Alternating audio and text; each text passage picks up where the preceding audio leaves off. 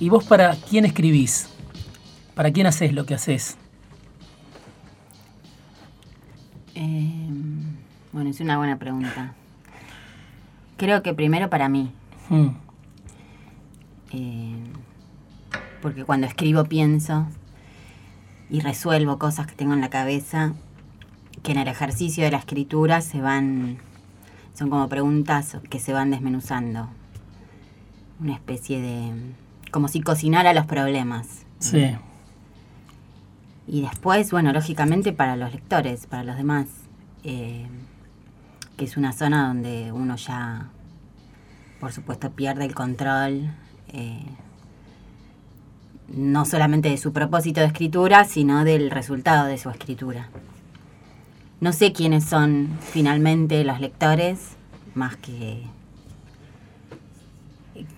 casos este, puntuales pero me parece que está bien está bien que no exista ese control está bien que la escritura eh, la resuelva luego el lector Mm.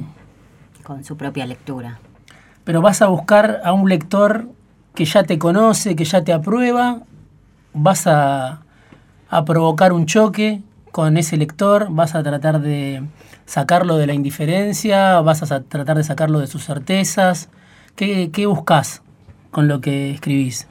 bueno creo que, el- que quienes quienes buscan mi- mis escritos son personas que quizás ya me conocen de escritos más del orden de lo periodístico Mm, eh, y que saben el tipo de trabajo que hago, el tipo de reflexiones que tengo. Eh, y por mis características personales y mi personalidad, mi forma de ser en- insertada en el mundo de la literatura, eh, creo que no me busca el lector eh, consumidor quizá de los mejores vendidos de, de las librerías. Mm, creo que hay una especie de, de perfil de lectores eh, que buscan también pensar como yo cuando escribo, pensar en los conflictos cuando leen. Y en ese sentido sí creo que hay como una especie de espejo en el que imagino o espero o aspiro a que el lector eh, eh, aspiro a que el lector se sienta identificado con estos problemas que, que trato de resolver yo a través de la escritura. mm. La que habla es Paula Puebla, que es escritora, periodista y autora de dos libros que tengo en mis manos. Uno es Una vida en presente, que es una novela, Sí, y el otro es Maldita tú eres, que reúne textos, ensayos, notas periodísticas, Sí. reflexiones, algunas apuradas, otras no tanto. Pero son dos libros distintos que tienen algo en común. Y quiero empezar por Una vida en presente, los dos editados por 17 Grises. ¿Qué buscas? ¿Qué buscaste con Una vida en presente?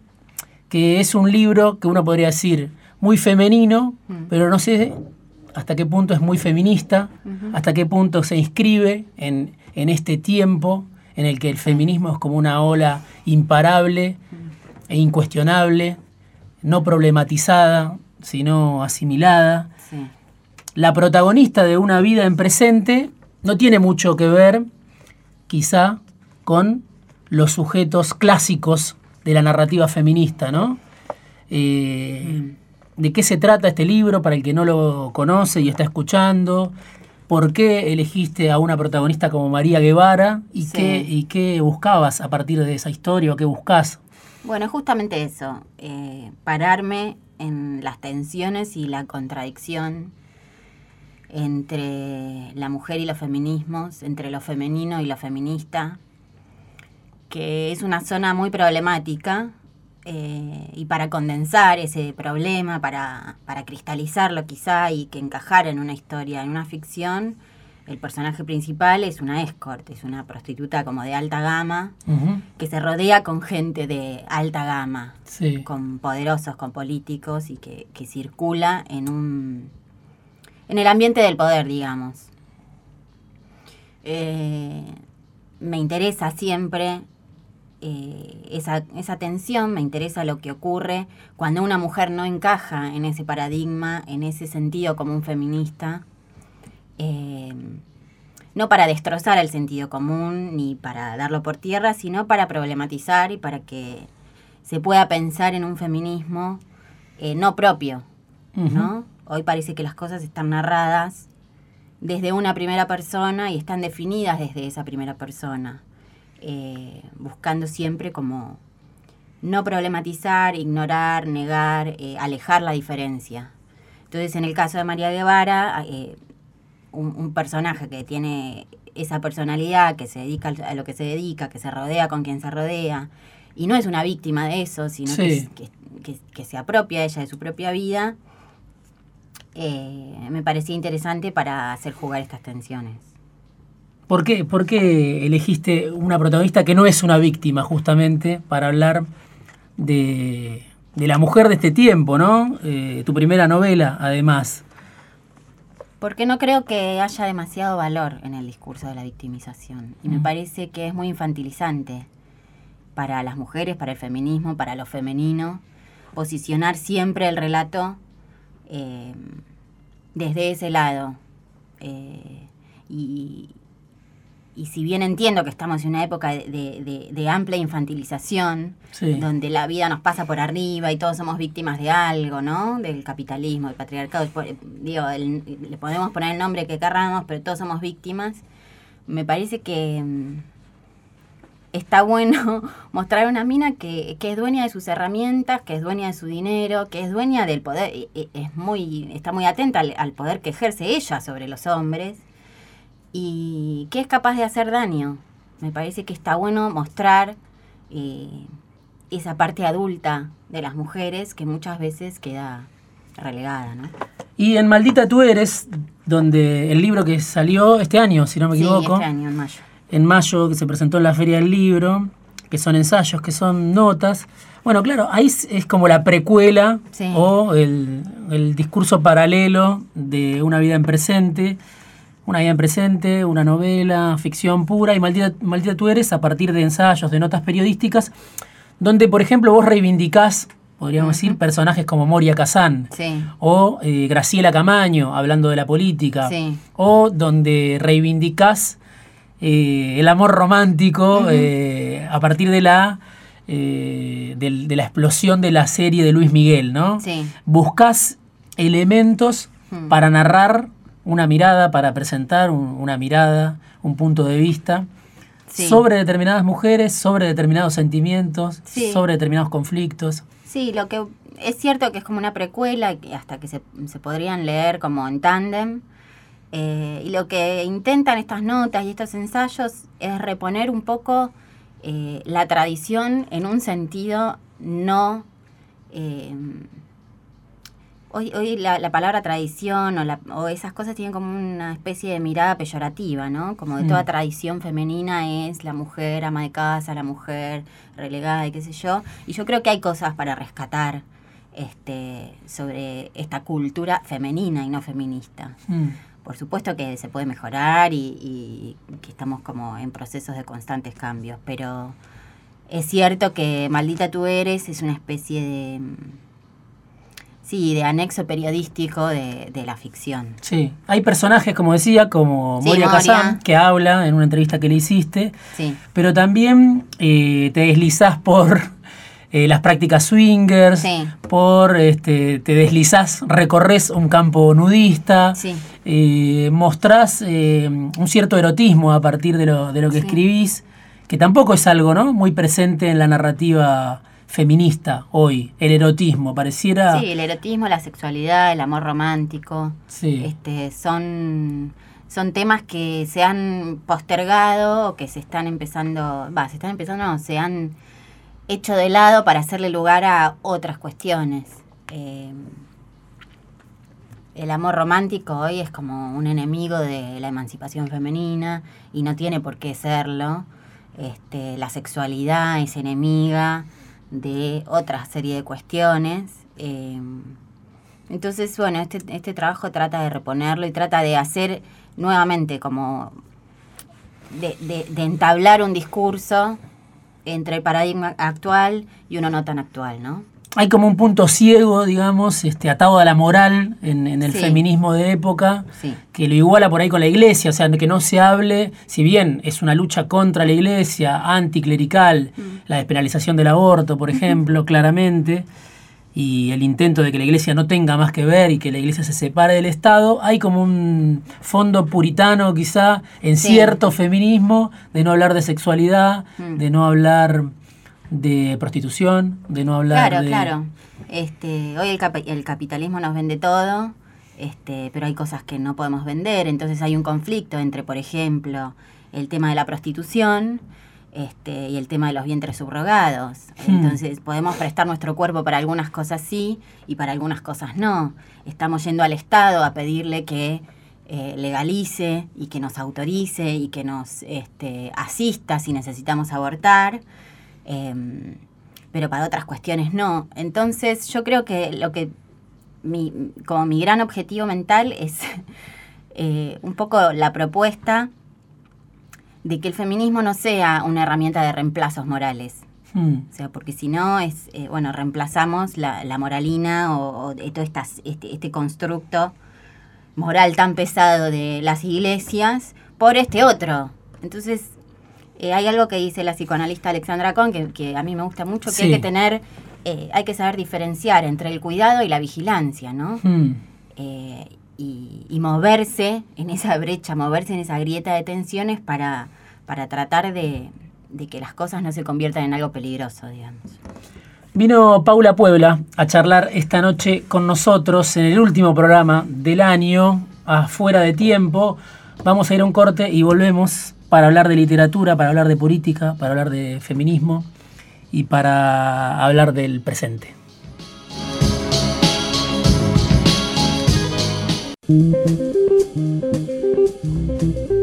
Fuera de tiempo, los viernes a las 23. Un momento para dejar fluir las palabras.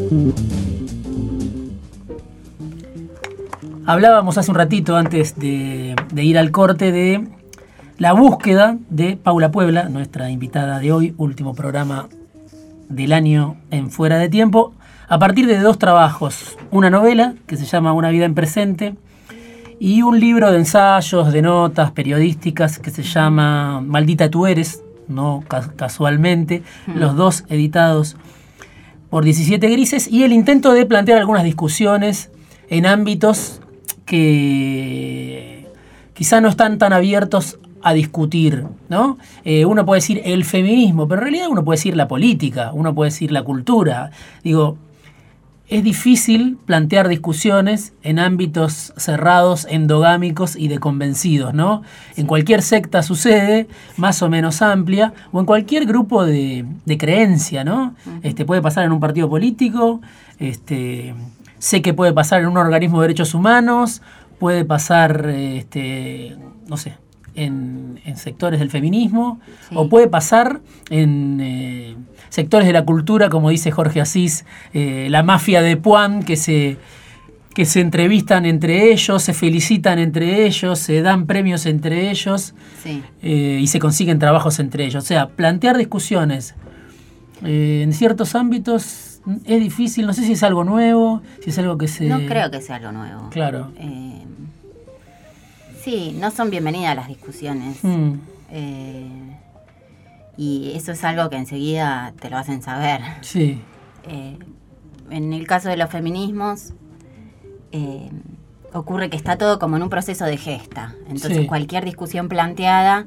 es vista como una especie de sabotaje, ¿no? Sí. Como no, en, en época de construcción todos tenemos que apoyar y Claro. una vez que estemos en un lugar mejor, ahí sí podemos romper. Claro, es más difícil en, tiempo de quizá de ebullición y después en cambio la discusión este, y o la autocrítica en tiempo de derrota y fracaso Sí. es forzada, ¿no? Bueno, ahora que perdiste, hacete la Ahora autocrítica. sí. Entonces en- eh, hay momentos en los que la crítica, la propuesta de, de esto, de, de discutir estereotipos, de discutir discursos y qué sé yo, este, se hace muy complicada. Pero bueno, vos mencionaste la palabra creencia. Sí, Y me parece que es otra de las palabras y es otra de los espacios a los que le deberíamos subir, ¿no? sí, eh, para, no re- para, para que no sea una política de reemplazos, ¿no? Eh, reemplazar una creencia por otra. y etcétera. Sino insertar, me parece, la lucha, el movimiento, los movimientos eh, en el marco de la política. Y me parece que esta, eh, este, estos años van a ser un gran momento para el feminismo o los feminismos, depende cómo, cómo se lo quieran marcar, porque, bueno, con la asunción de Alberto, con su mención en, el discurso de apertura Ni Una Menos, con la creación del Ministerio de la Igualdad y, otra cantidad de cuestiones, eh, creo que el movimiento está insertado eh, no quiero decir una burrada, pero quizá por primera vez en una estructura partidaria de poder. A ver, ¿cómo es eso? Me parece que hay espacios en el poder, en la grilla ministerial, en, la cuestión institucional, que van a estar en manos de feministas, militantes, Ministerio de la Igualdad. Este, y otros espacios. Y otros espacios. Entonces, me interesa, me, interesa mucho. Yo estuve esperando mucho las elecciones para ver cómo iban a votar las mujeres, cómo iban a transformar, digamos, como toda esta cabeza eh, reivindicativa en una cabeza política y ahora está la oportunidad de, bueno, ver cómo, qué va a pasar con el feminismo en el poder. Vos, por ejemplo, eh, bueno, sos, eh, estás identificada, te identificás públicamente con el peronismo, podemos decir. y sin embargo, durante los años de Cristina, mm escribías muy críticamente por el silencio, la política de obturar de parte de la expresidenta el debate del aborto, ¿no? Eh, ¿Qué pasó? ¿Por qué, ¿Por qué el feminismo no surgió antes? Cristina fue eh, un tapón, algo que demoró la emergencia del feminismo. Es una casualidad de la historia que insondable y qué pasó durante el kirchnerismo, qué pasó durante el macrismo. Creo que hubo, que hubo varios factores. me parece que uno de los principales es que eh, Cristina es mujer. Sí. Y es difícil que, digamos, es difícil que se enfrenten por una cuestión coyuntural o estrategia, que sé yo, mujeres contra mujeres, ¿no? Ir a demandarle algo a Cristina era una cosa, ahora ir y demandárselo a Macri era otra. Para mí es mucho más sencillo eh, el, juego de la oposición, ¿no? Sí.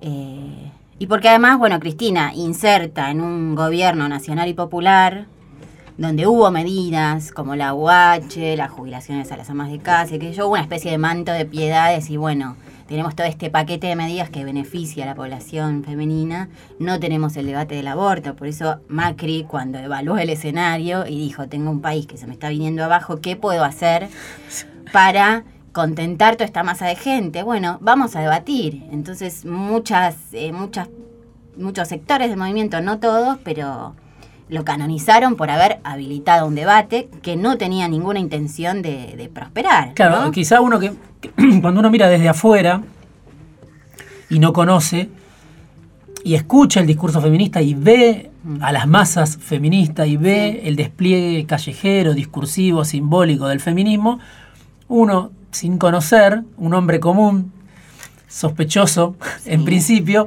puede decir es más o menos lo mismo, pero claro, adentro hay grandes disputas o diferencias o celos o miserias o este, discusiones que se están dando. A mí me parece interesante la discusión eh, y la miseria. La miseria es, de lo más interesante. ¿Por qué? Porque es ahí donde está, donde se devela la verdad. Uno conoce a las personas eh, cuando están abajo, no cuando están arriba, ¿no? Sí. Eh, y me parece que las tensiones entre el feminismo, si bien eh, el debate por el aborto y la puja por el aborto es una cuestión transversal o que sea planteado como transversal, está bien que existan fracturas, está bien que haya feministas que hayan canonizado a Macri porque eh, habilitó el debate, pero también está bien que haya otras que digan, eh, no sé, como las izquierdas, no, nuestro partido es el único que, lo, que tiene el aborto como en su programa desde su génesis y está perfecto. Pero bueno, hay que generar esa convivencia este, de una manera en este momento constructiva. ¿Qué, diferencia eh, o qué, interpretación haces vos de algunos textos, algunas autoras, algunas figuras muy caras al, eh, a la corriente feminista, a las cuales lees de una manera distinta? voy a dar algunos nombres, ¿no? María Moreno, ¿no? Eh, Mm. el libro. Una vida en presente de Paula Puebla, no, pero hay un libro anterior de 17 grises Mm, que es una reedición de textos de María Moreno, escritos durante la época del viejo tiempo argentino, que se llama A Tontas y a Locas, sí, libro por el cual nos conocimos. sí. Y ahí vos haces el prólogo, por ejemplo, Sí. de María Moreno, ¿no? Dándole este, una presentación y también haces una breve apropiación de María Moreno, que es una figura, un periodista de página 12, muy conocida en círculos feministas. Digo Rita Segato, ¿no? Que también eh, aparece muchas veces como canonizada, ahora fue muy criticada por, por su postura sobre mm, el golpe en Bolivia, pero digo, es una autora muy potente del feminismo, muy leída, muy popular, muy este mm, muy potente me parece cuando habla y cuando plantea. Y ahora estás este, preparando una entrevista a Dora Barrancos, ¿no? Sí. Que son como grandes tótems del feminismo. Barrancos, María Moreno eh, Ese gato. y Segato. Pero vos te quedás con otra parte de su pensamiento o crees que hay una cosa más valiosa en lo que ellas escriben o plantean que por ahí no está en la superficie de los discursos de época. Lo que veo que pasa es que la época las recupera eh, como mascarón de prueba, ¿no? Como, bueno, tenemos estas feministas en nuestro haber eh, y nadie le puede discutir nada a Dora Barrancos, a Rita Segato, a María Moreno. Eh, y ellas como militantes más o menos activas, como feministas más o menos activas, están para la lucha, digamos. Pero mm, me atrevo a decir que el 95% de las personas que hablan de Rita Segato, que hablan de Dora Barrancos, que hablan de María Moreno y que mm, eh, las mencionan y ponen en valor su trabajo, no lo han leído o no lo han comprendido. Hmm. Si uno lee a tontas y a locas, o si uno lee eh, oración, o si uno lee eh, la obra de María Moreno, a pesar de haber sido escrita hace 30 años, 20 años, 10 años, es una, son textos que entran en, en mucha tensión con lo que ¿Por qué? A pasa ver, ahora. ¿por qué? ¿Por qué? Porque María Moreno, en el caso de María Moreno, eh, es una tipa que, dis- que discute, discute con la mujer, discute con ella misma, discute con el paradigma.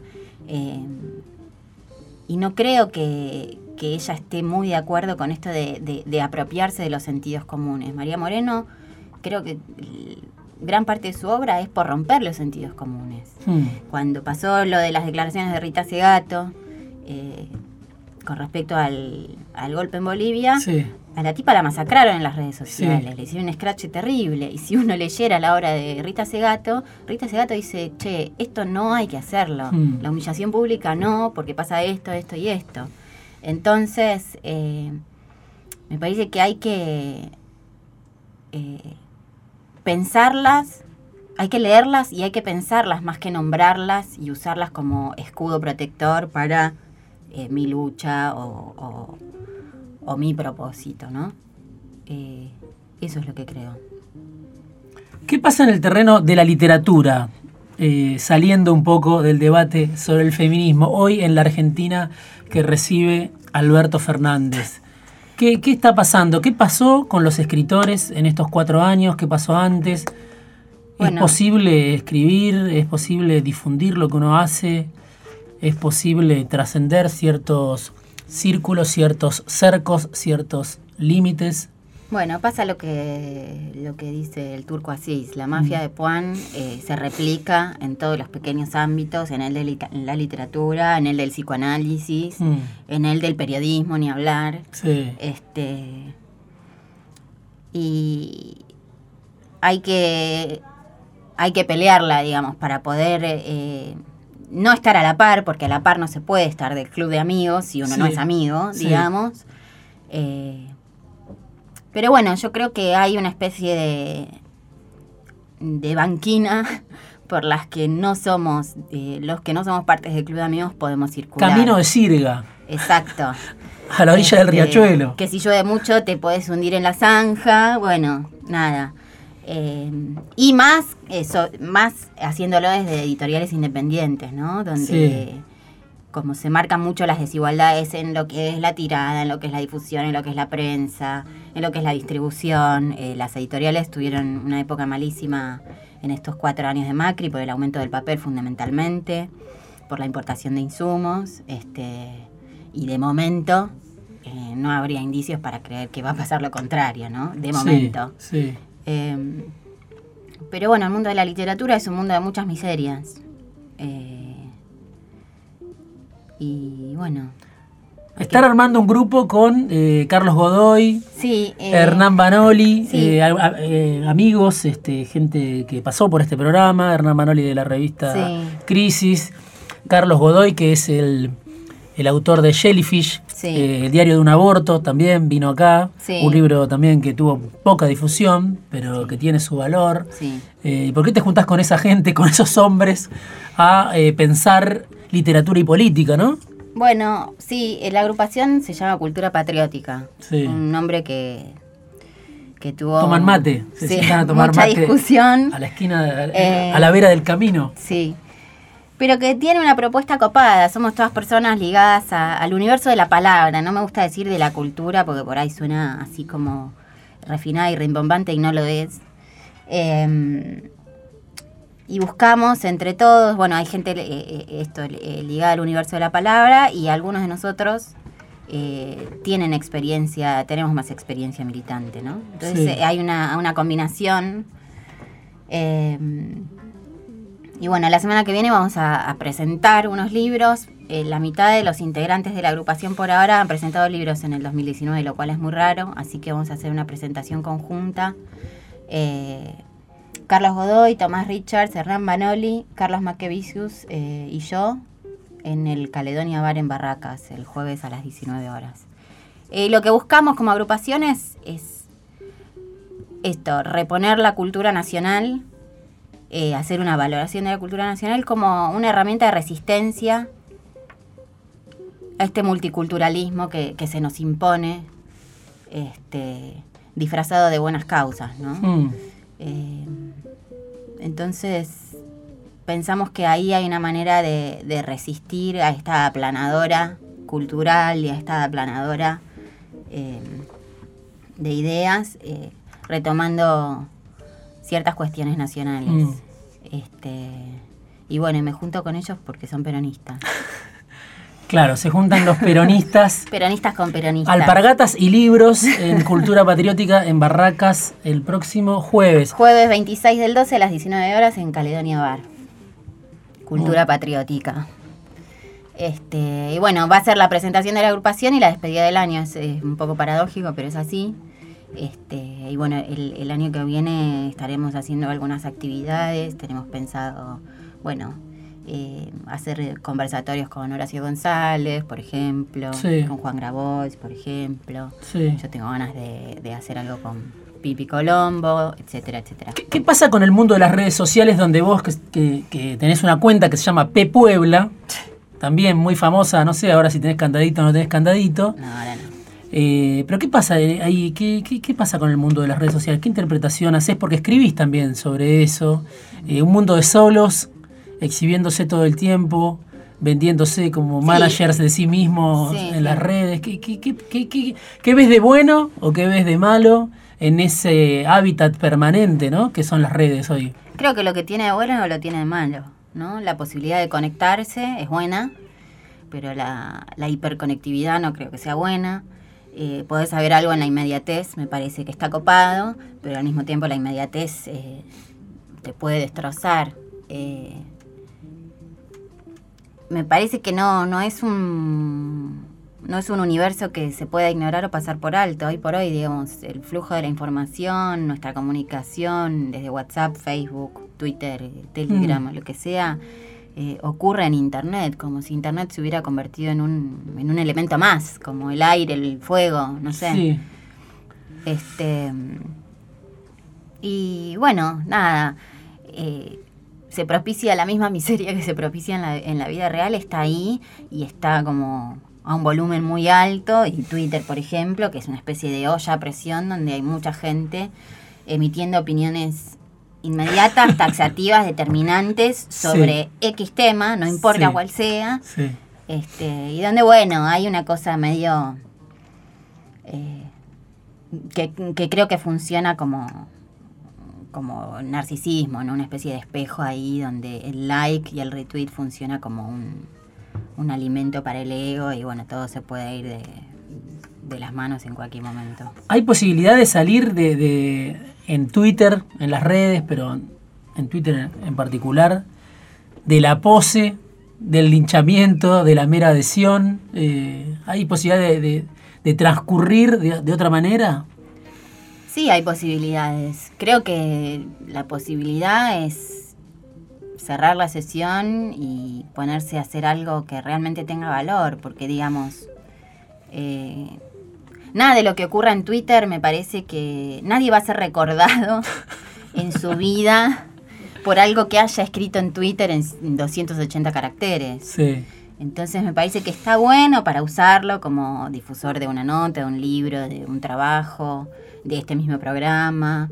eh, pero eso no, no pasa a la posteridad, ¿no? Y Tuviste que cerrar la sesión para escribir este libro. sí, estuve En tu caso, acá hay un caso, tenemos un caso, el caso de Paula Puebla, que aquí nos visita, que tuvo que cerrar Twitter para poder escribir su primera novela. Sí, muy leída, estuve, muy vendida. Estuve desconectada porque, bueno, obviamente estar en las redes te lleva tiempo, te insume energía, uno se engancha en conversaciones que no le interesan o que, en la que no quiere estar. O que, Pelea, se desgasta, se lastima. Sí, eh, se lastima, te lastiman, pasa de todo. eh, y bueno, un día me cansé y dije, me gustaría hacer algo constructivo.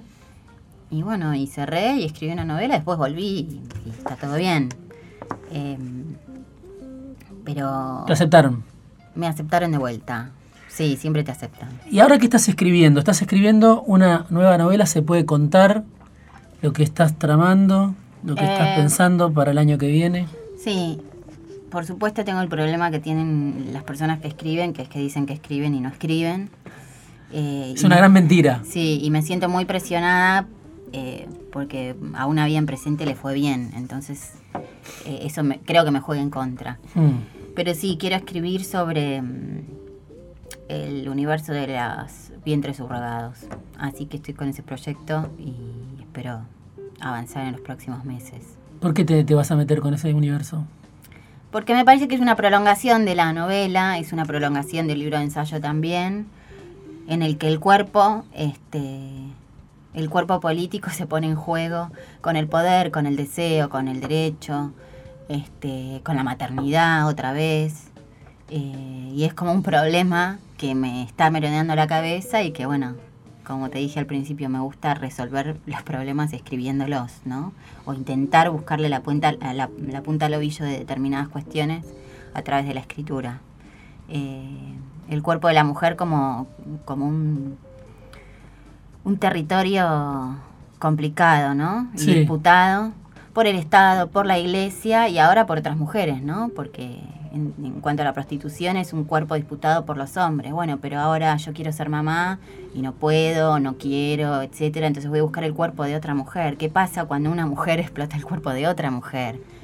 Este, De otro país, de otra nacionalidad. mi deseo es un derecho, mi deseo es una necesidad, la necesidad de la otra. Lo convierte en, en qué cosa para yo que tengo plata y puedo comprar. Bueno, necesito desentrañar todo eso en la cabeza, así que... Estás trabajando en eso. Vino Paula Puebla esta noche en el último programa, una mujer a la que quiero especialmente, a charlar con nosotros afuera de tiempo, autora de Una vida en presente, Maldita tú eres y algo que estás escribiendo para el año que viene. Escritora, periodista, la pueden encontrar en Twitter como P Puebla y no sé, y no es fácil encontrar los libros.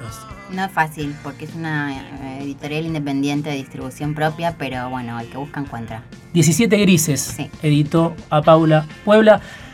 Es el último programa del año. El año la semana que viene hay un programa que repetimos que es el de Martín Coban, que es uno de los que más me gustó, si no el que más me gustó. Así que me despido formalmente, no sabemos qué será de nosotros ni mañana, así que mucho menos podemos saber qué será de nosotros en 2020. Gracias a Jimena García Blanco en la producción, gracias a Pablo Vidal y Juan Sala en la operación. Mi nombre es Diego Genud. Vuelve la semana que viene el último programa de mm, Fuera de Tiempo con la palabra de Martín Coan, el escritor, charlando mucho sobre El País de la Guerra, que es un libro imperecedero, que me gusta muchísimo. Nos estamos escuchando en algún momento, no sabemos dónde.